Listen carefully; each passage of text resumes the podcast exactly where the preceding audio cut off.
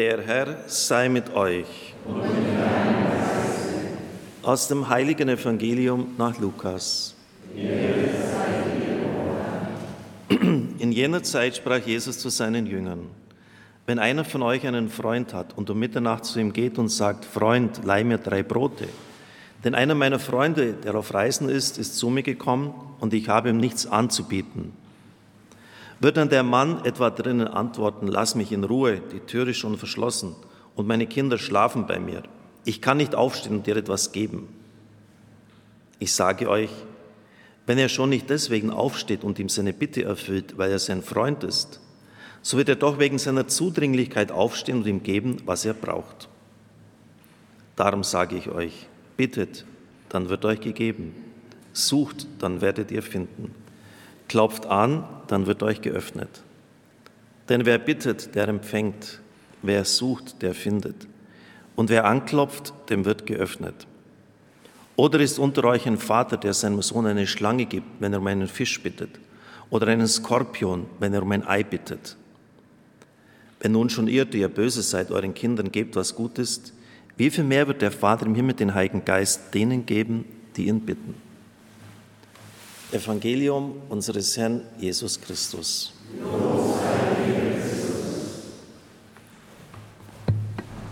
Ich freue mich auf die, liebe Brüder und Schwestern im Herrn, die Predigt von Pastor Peter Mayer. Den ersten Teil mit dem bittenden Freund der Mitternacht kommt, hat er ja schon öfters bepredigt. Das wird heute nicht im Mittelpunkt stehen, aber ich treffe in der Seelsorge wirklich im Gespräch mit Hörern Hörerinnen die, die, diese Anfrage, und die gebe ich jetzt dem Pastor Peter Mayer weiter. Ja, stimmt das überhaupt? Ich habe schon so oft gebeten, in einer wichtigen Sache, nicht einmal für mich, sondern für jemand anderen. Und er hat einfach nicht geantwortet. Ich habe angeklopft, ich habe die Tür eingeschlagen, habe gesucht wie ein Irrer. Jeder kennt von uns das, wenn man etwas sucht und was ganz wichtig ist, ein Dokument. Und der wird finden, aber tja, wie ist das mit dem Empfangen, dem Finden und dem Öffnen? Ich bin gespannt auf die Antwort von Pastor Peter Mayer. Das ist ja eine Vorgabe jetzt. Damit musst du bei mir rechnen. Ja, tue ich immer schon. Ja, Jesus spricht zu seinen Jüngern. Die Adressaten werden meistens in den Evangelien mitgenannt. Manchmal spricht er zu den Schriftgelehrten, manchmal zum Volk. So wie hier spricht er zu den Jüngern, zu seinen Freunden. Die Jünger haben sich für eine enge Freundschaft, menschlich und auch geistlich, mit Jesus entschieden. Das heißt, sie wissen, wovon Jesus redet, wenn er von einem Freund spricht, der zu seinem Nachbarn geht. Es ist Mitternacht und die Tür ist schon verschlossen. Aber Jesus spricht von einer Selbstverständlichkeit, nämlich der Gastfreundschaft. Das braucht man im Orient nicht näher zu erklären. Das ist sogar so, dass das Gastrecht, das äh, Gastfreundschaftsrecht bezieht sogar den Feind mit ein.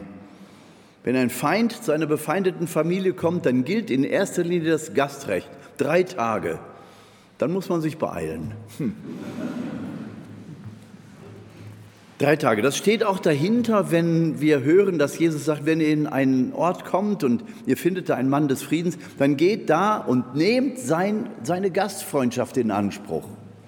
Das ist so selbstverständlich im Orient.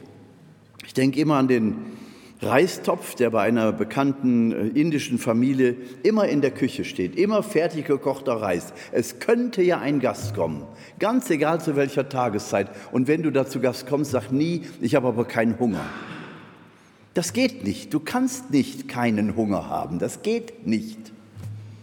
Weil das Gastrecht vorsieht, dass du etwas vorgesetzt bekommst. Also rechne damit, dass es so ist und diskutiere nicht darum, ach, ich faste gerade. Nee, das tut zu Hause, aber nicht, wenn du irgendwo zu Gast, zu Gast bist. Das Gastrecht ist heilig. Das ist wie ein Sakrament im Orient. Das ist bis heute so. Nur leider wird es von, von kriegswilligen Menschen zurzeit regelrecht in die Luft geblasen. Ja, beten wir also ganz besonders eben auch für Israel und den ganzen vorderen Orient, dieses Pulverfass dass es nicht ausufert und zu einem weltweiten Krieg werden möge. Wir haben Kriegsherde und Gefahren genug. Bleiben wir aber bei dem, was Jesus sagen will. Er spricht also von der Selbstverständlichkeit des Gastrechts. Und wenn du um Mitternacht kommst, der Gast ist König und nicht der Kunde wie bei uns. Nicht wer Geld bringt, ist König, sondern der Gast ist König.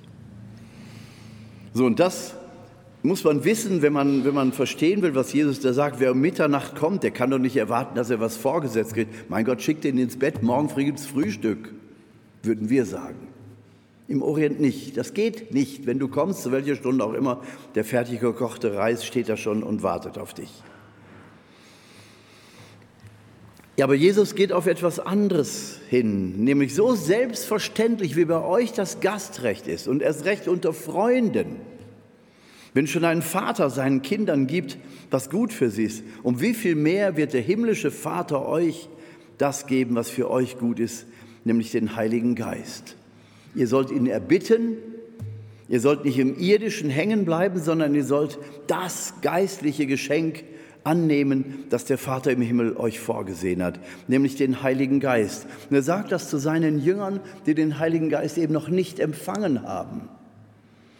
Aber er will sie schon mal neugierig machen und er will sie schon mal einstellen auf das, was vom Himmel her für sie noch vorgesehen ist. Wie man Kindern vor Weihnachten die Lust auf Weihnachten steigert, indem man sagt, oh, da kommen schöne Geschenke, große Geschenke. Ja, was kriege ich denn? Du wirst es sehen. Wenn Jesus hier über den Heiligen Geist spricht, natürlich wissen die Jünger in etwa, was mit dem Heiligen Geist gemeint ist, was das aber für sie selbst bedeutet und wie der wirkt. Das werden sie erst dann erfahren, wenn es soweit ist.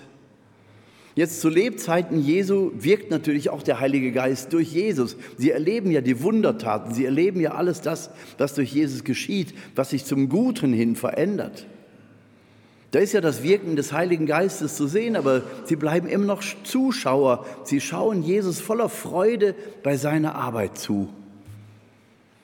Das werden sie auch später tun, auch nach Pfingsten wenn sie dem Heiligen Geist bei der Arbeit zuschauen, aber das während sie selber sprechen, während sie selber gehen und Menschen Trost zusprechen, während sie gehen und Heilungen geschehen.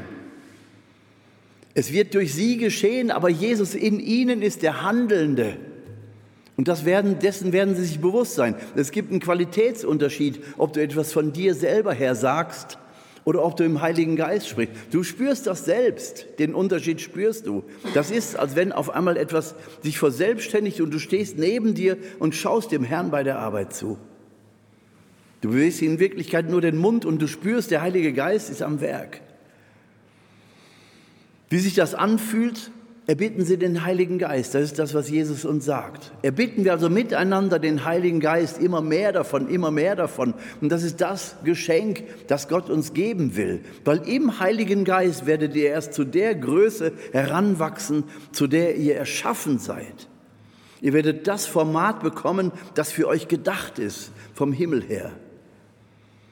Und ihr werdet dann auch spüren, und das wird gleich auch Thema im Vortrag sein, wir werden über den Heiligen Geist weiter nachdenken, auch dein Gebetsleben wird dich verändern. Solange du hier auf der Erde bist und irdisch bist und den Heiligen Geist eben nicht in Fülle hast, sondern nur durch die Sakramente, Taufe, Firmung und so weiter, wirst du in deinen Beten immer auch irdisch konzentriert sein. Hier bist du, vor dir ist das Problem, du siehst die Lösung vor Augen jetzt muss nur noch Gott überzeugt werden. Die Lösung ist doch so einfach, lieber Gott, versteh doch. Und so beten wir oft. Oder wir beten auch so, als wenn Jesus im Boot liegt und schläft auf einem Kissen und der Sturm geht los und wir schreien ihn an. Jesus kümmert es sich nicht, dass wir untergehen. Natürlich kümmert es Jesus, aber die haben noch nicht begriffen, dass sie auf die Prophetie Jesu vertrauen dürfen. Ihr werdet nicht im See Genezareth ertrinken. Also wir beten oft so momentzentriert, wenn die Gefahr auf uns zustrebt, wenn wir ein Problem vor Augen haben, das wir gerne gelöst haben wollen, aber am besten nach unseren Vorstellungen, dann gehen wir so mit dieser Haltung schon zu Jesus, mit dem Antrag und dem Lösungsvorschlag. So, und dann sind wir ganz enttäuscht, wenn Jesus nicht reagiert. Bitte, der liebt mich ja nicht. Wie falsch. Im Heiligen Geist sein, vom Heiligen Geist erfüllt sein, heißt auf Jesus schauen und Jesus zentriert beten. Das lehrt uns der Heilige Geist. Und das, was widrig ist in deinem Leben, erstmal ihm hinhalten und sagen, irgendetwas Gutes hast du damit vor. Wenn es dient, dass mein Vertrauen und meine Liebe auf dem Prüfstand ist und geprüft wird wie Gold im Schmelzofen, wenn da etwas Besseres hinterher rauskommt, dann ran. Aber gib mir die Kraft, das Schmerzhafte zu tragen. Und zur Not gibt es ja auch noch Tilidin oder andere Schmerzmittel. Bete nicht momentzentriert und problemzentriert und personenzentriert, sondern bete Jesus-zentriert. Und dazu hilft uns der Heilige Geist. Wie gesagt, wenn, solange wir irdisch eingestellt sind, werden wir das einfach nur in der Perspektive ahnen können, was damit gemeint ist. Und wir können es auch versuchen, aber wir können eben auch da hineinsteigen, da hineinwachsen. Denn so ein bisschen vom Heiligen Geist haben wir schon bekommen durch die Sakramente. Jetzt geht es darum, das auch täglich zu ratifizieren, damit zu leben. Ich habe ja schon den Heiligen Geist, also muss ich mich so verhalten, als hätte ich ihn schon in Fülle. Das heißt, ich will es zumindest versuchen, meine Problemfixiertheit zu lassen ich will meine Problemfamilie aus dem Auge verlieren. Ich will die ganzen Schmerzen erstmal an die Seite stellen. Ich bin bei Jesus. Und von Jesus her wird mir die Kraft zuwachsen, die Dinge zu tragen und dann plötzlich anders zu sehen. Der Schmerz ist derselbe wie vorher, aber ich bin verwandelt. Wie gut das ist.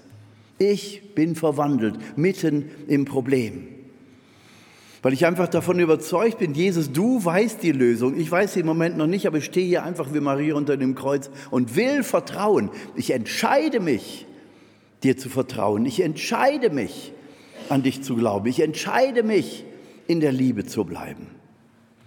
Da merken wir, dass das alles viel, viel mehr ist als ein Gefühl, sondern es ist eine Entscheidung, die ich treffe, weil ich an eine Verheißung glaube, die Gott mir gegeben hat. Und in dieser starken Entscheidung, vielleicht mit zitternden Knien, das ist nicht schlimm, das müssen wir einfach aushalten. Und kann sein, dass genau da hinein wir auf einmal die Kraft des Heiligen Geistes spüren und es baut sich eine Freude auf und eine Zuversicht und eine Gewissheit, dass sich Dinge ändern werden. Und du spürst, das ist anders als gestern. Da verwandelt sich schon irgendwas. Da ist der Heilige Geist wahrscheinlich schon am Werk. Bitte, Gott, gib mir mehr davon. Lass mich da hineinwachsen in diese Dimension. Dass ich aus dem Klein-Klein meines irdischen Denkens herauskomme und dass ich mich wirklich erhebe zu, zu der Gegenwart, deine Gegenwart in meinem Leben und dass ich dann lerne, mit deinen Augen die Dinge ganz anders zu sehen. Und auf einmal erkenne ich Hintergründe, ich erkenne Zusammenhänge und ich weiß auf einmal, dass diese Dinge gar nicht vordergründig sind, sondern dass ich es einfach auch Gott überlassen darf. Wenn ich diese andere Sichtweise auf Gott hin, auf Gott zentriert, auf Jesus zentriert, wenn ich diese Sichtweise bekomme, werde ich auch spüren, dass ich durchgeführt werde durch die Situationen. Und ich selber werde wachsen im Glauben, in meiner Beziehung zu Christus durch die Kraft des Heiligen Geistes das große Geschenk, das Jesus seinen Jüngern hier anvertraut und schon mal verheißt. So wie ihr als Freunde oder so wie ihr als gute Väter für eure Kinder nur das Allerbeste wollt, so vertraut, dass der Gott, dass der Vater im Himmel nur das Beste von, für euch will. Durch die Schmerzen und Leiden hindurch ist gar keine Frage, aber achtet nicht auf das Gestrüpp dieses Lebens, achtet auf das, wo es leuchtet, wo das Licht der Herrlichkeit durchleuchtet und da vertraut, das ist die Spur des Heiligen Geistes. Und dieser Spur folgt und setzt um in eurem Leben, was ihr in eurer Sehnsucht nach dem Heiligen Geist anfanghaft zumindest schon begriffen habt. Amen.